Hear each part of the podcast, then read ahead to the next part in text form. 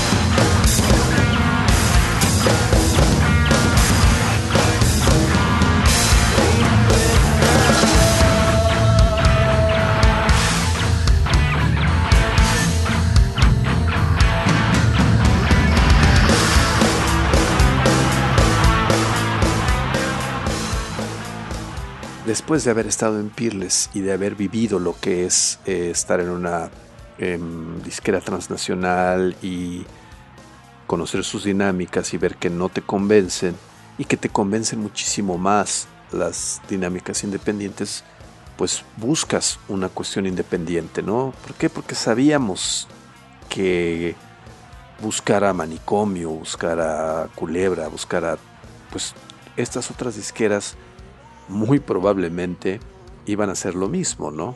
Eh, así lo pensábamos en ese momento, el tiempo nos dio la razón, ¿no? Platicando con amigos que estuvieron metidos con ellos, ¿no?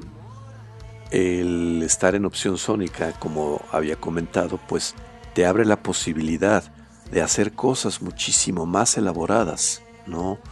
Y bueno, quien nos extiende la mano es Enrique Rodamilans con su sello Shock, ¿no? Que es el que genera después de de Dodo y él entra en esta sociedad con el mundo, ¿no? Para distribuir Shock. Entonces es Shock opción sónica. Pero pues bueno, la dinámica es la misma, ¿no? Es, es la independencia. Y pues ya para este momento, nosotros, una vez que habíamos eh, diseñado un sonido, ¿no? Pues de repente viene algo más ambicioso, ¿no? Generar un disco como Invierno que pues se separa un poco de los parámetros que establece la escena gótica, ¿no? Los motivos y temas que están establecidos como en cualquier otro género, pues de repente los quisimos eh, atravesar, quisimos transgredirlos y plantear una cosa que siguiera por este mundo sombrío, eh, pero yéndonos hacia otro tipo de sonidos, hacia otro tipo de, de, cuestiones, ¿no? Mucho más enriquecedoras y que pues por supuesto estar en un sellos como Shock, opción sónica, pues nos lo permitieron absolutamente, ¿no? Eh, y también pues ya trabajando por nuestra cuenta, eh, como mencioné, ya habíamos estado, ya estábamos con la opción, con, con, la Orden del Sister, en donde de repente hicimos este gran festival en el Colegio de San Ildefonso, ¿no? El primer festival multidisciplinario eh, de arte independiente, ¿no? Que este, habíamos estado con Serpientes sobre Ruedas, de repente también se nos abre la puerta hacia una cuestión más cultural, ¿no? Para estar en la presentación de un libro de Fadanelli en el foro Alicia, ¿no? Conocer esta otra maravillosa beta que es lo que plantea Nacho con su multiforo, ¿no? Muy distinta a lo que plantea Rocotitlán, muy distinta a lo que todavía tenía Rockstock, son cosas muy distintas y que de repente te convencen más, ¿no?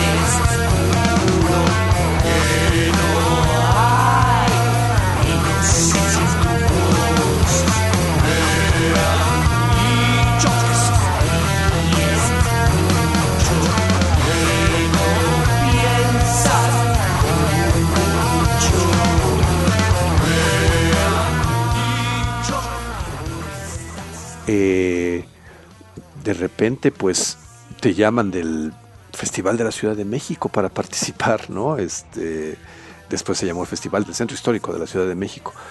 Y pues de repente también te das cuenta de que sí, los nexos de shock, opción sónica, pues son mucho más dirigidos hacia lo que tú estás haciendo, ¿no? Eh, Carlos de la Peña nos invita a abrirle a Jean Los Jezebel, que viene a presentarse en el Circo Volador, ¿no? Aldo Altamirano en su programa nos abre la puerta para abrirle a Black Tape for a Blue Girl en el Salón México y después organiza él una noche dedicada a la escena oscura nacional en donde estuvimos Veneno para las Hadas, el clan y nosotros. Entonces pues te das cuenta, ¿no? De que pues sí, trabajar con alguien que sabe qué tipo de música estás haciendo y sabe qué tipo de contactos ofrecerte, pues es maravilloso, ¿no? Muy distinto a lo que pasó con Pirles, ¿no? Que pues eh, ellos no tenían idea de nada, ¿no? este, pero vaya, tampoco es que Opción Sónica y Shock nos hicieran, pues nos pusieran, nos tendieran la camita, ¿no? O sea, es, a ver, están llegando aquí, les vamos a ofrecer esto, pero ustedes tienen que moverse, ¿no? No nada más es abrirle a Jean Loves Jezebel, abrirle a Black Tape for a Blue Girl, es seguir tocando, seguir tocando para tu público, seguir haciendo crecer el público, trabajar una, eh, un foro, ¿no? Trabajar una zona, ¿no? No nada más estar tocando en el sur de la ciudad o en los lugares en donde ya estaba plasmada la escena oscura, ¿no? Sino, pues de repente vas y te abres camino en otros lugares en donde quizá estás pensando que no vas a tener tanta atención, pues, eh, como puede ser Cotitlán Izcalli, como puede ser Ecatepec, y de repente te das cuenta de que hay muchísima gente que está ahí, que no tiene la intención o no puede o lo que sea de bajar hasta la Ciudad de México, ¿no? A los foros establecidos de la ciudad para poder este, eh, disfrutar de un grupo o de algún evento. Entonces tú tienes que ir y tú tienes que abrir ese tipo de cuestiones. Es lo que nos enseña estar en opción sónica y es lo que nos enseña de repente también estar en, noise control cuando nos vamos para allá con el sello de Daniel Drac, que es este ODC, ¿no? La Orden del Sister, ¿no? O sea, igual, el, el tercer disco lo vamos a hacer para esta otra disquera independiente que básicamente te está ofreciendo lo mismo que opción sónica y shock, ¿no? En determinado momento, ok, ya se cerró opción sónica, ya se cerró shock, pero ahora vas a usar la base que te ofrece, eh, no es control, ¿no? Que simplemente es, órale, vamos a maquilar el disco, vamos a distribuir el disco, pero tú te tienes que seguir moviendo, mano. ¿No? ¿No? Hasta donde nosotros llegamos es esta parte, tú ya sabes qué tienes que hacer y pues lo haces.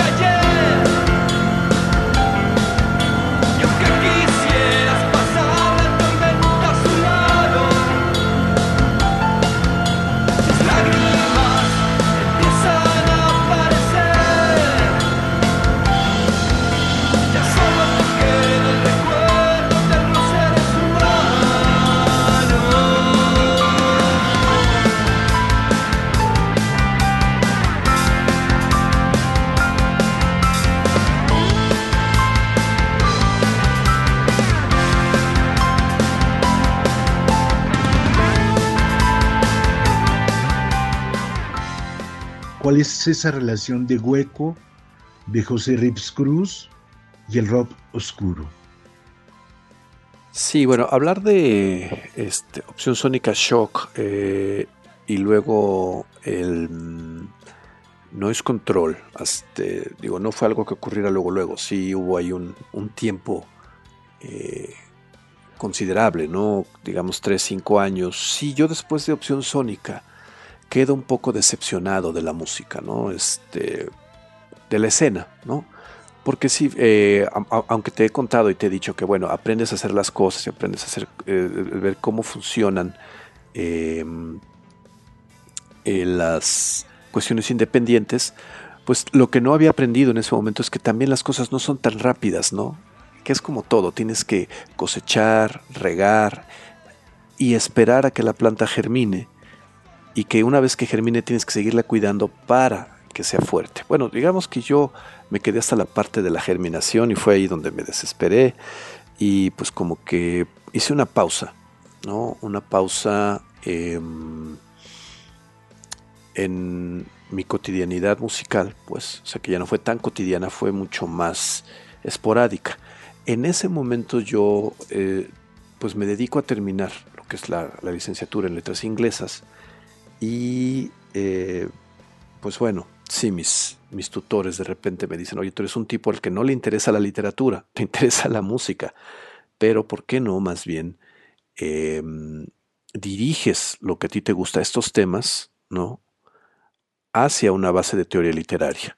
Entonces sale lo que es mi tesis, que es la figura del Space Cadet en la lírica inglesa, ¿no? Y en donde empiezo a analizar la semiótica eh, de un texto escrito como la semiótica de un texto musical, en eh, cómo estas cosas funcionan en una, este, en una obra musical, en una canción, ¿no? Eh, y la semiótica también del performance, ¿no? o sea, hace el, el, desarrollo escénico, la recepción del público y la recepción de un tercer observante, tanto del público como de desarrollo escénico del artista, ¿no?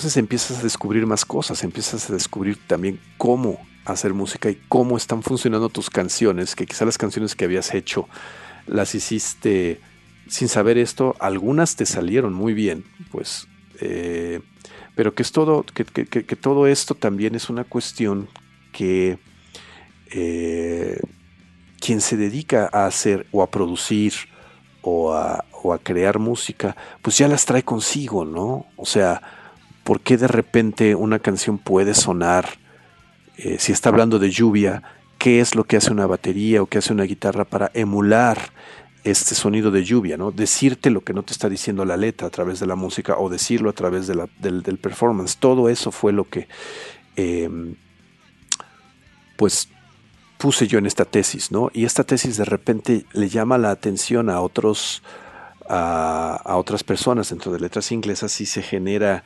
este seminario de literatura y música em, en la Facultad de Filosofía y Letras en esta carrera, ¿no? De letras inglesas, y ahí empiezo a trabajar pues en toda esta parte de la teoría eh, literaria eh, en conjunto con la teoría etnomusical, ¿no? Con Susana González Actoriz, que es quien dirige, en, bueno, quien dirigía en ese momento este seminario permanente que teníamos, y donde estoy yo ahí de corresponsable, y de repente empiezan a caer personas muy interesantes, ¿no? como Julian Goodside, por ejemplo, ¿no? que es este ahora crítico musical también tremendo, y ahí nos conocimos y ahí empezamos a hacer nuestros pininos. Y pues eh, a partir de eso empezamos a generar cosas no mucho más sólidas en la cuestión del discurso musical que yo traía con hueco y pues lo que directamente sale de este seminario es el otro grupo que eh, tengo, que fue un experimento justamente sobre musemas musicales, al cual le llamamos los Drágulas. ¿no?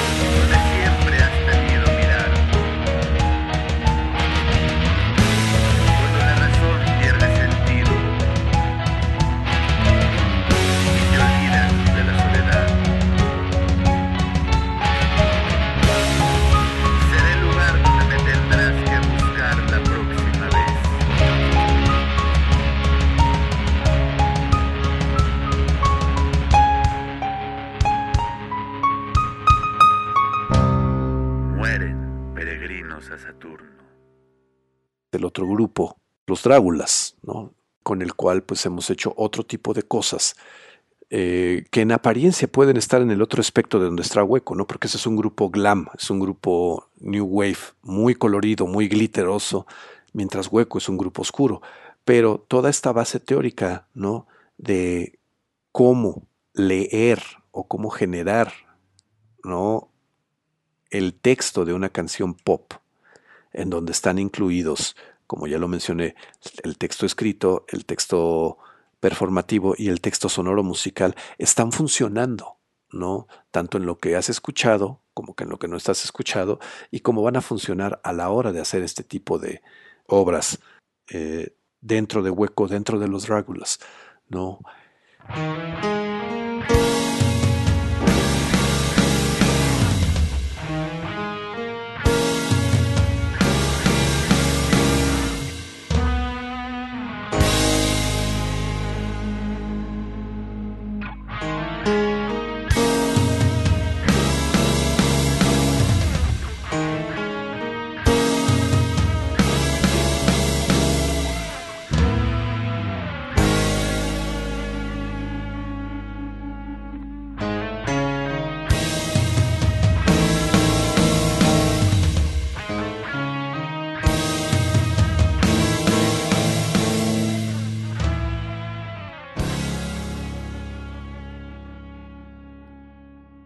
Al llevar a los Dráculas a Discos Intolerancia, que digamos es quien está heredando toda esta tradición, tanto de opción sónica como de noise control, ¿no? Em, en esta parte independiente, pues em, llego a ofrecer a los Dráculas. Ellos están muy contentos con los Dráculas, pero también me dicen, bueno, hueco es algo que no debes dejar, ¿no? Hueco es algo que está presente, hueco es algo que tiene un nicho fuerte.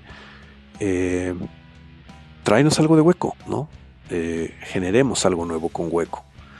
Y pues bueno, aceptando el reto, eh, reformulo el grupo ya no con los anteriores integrantes, pues, sino con eh, gente con la que yo ya había estado trabajando en estos años esporádicos, Javier Cos, que entró al grupo en 2001 y con quien pues empecé a generar nuevo material para, para la banda, ¿no? Y recupero a eh, Manuel Cerón en la batería de Hueco en este momento y a Iván Cedillo el Vaquero, quien fue el guitarrista eh, de Los Olvidados, ¿no? nuestra primera banda, ¿no? la, primera, la, banda Protogoth, de la que ya habíamos hablado hace un rato.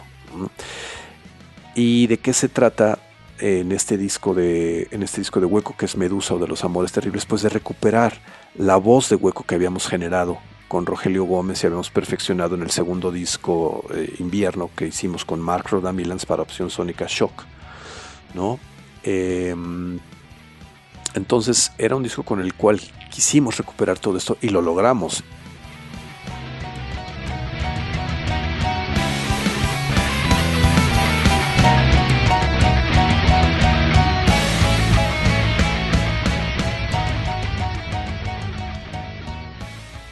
De repente, pues ya con toda esta experiencia eh, académica, pues, eh, de saber cómo inconscientemente hice un primer disco de hueco, una, e, esta voz de la que, a la que Rogelio nos había ayudado a generar, pues la volvemos a, a, presentar, eh, digamos, y a actualizar a lo que estaba ocurriendo ya 13 años después, en 2011, ¿no? Eh, sí, con Rogelio Gómez otra vez produciendo el disco y de repente eh, pues logramos que eh, tanto el disco Medusa como Hueco volvieran a insertarse en lo que es la escena oscura y se volviesen a ver, aunque ya fuéramos parte de una escena de una vieja guardia, como sonido contemporáneo.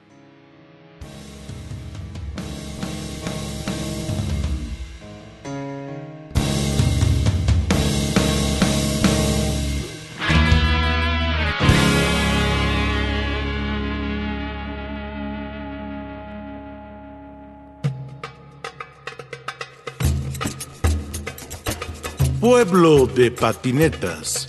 Comentarios de rock, trova y cultura.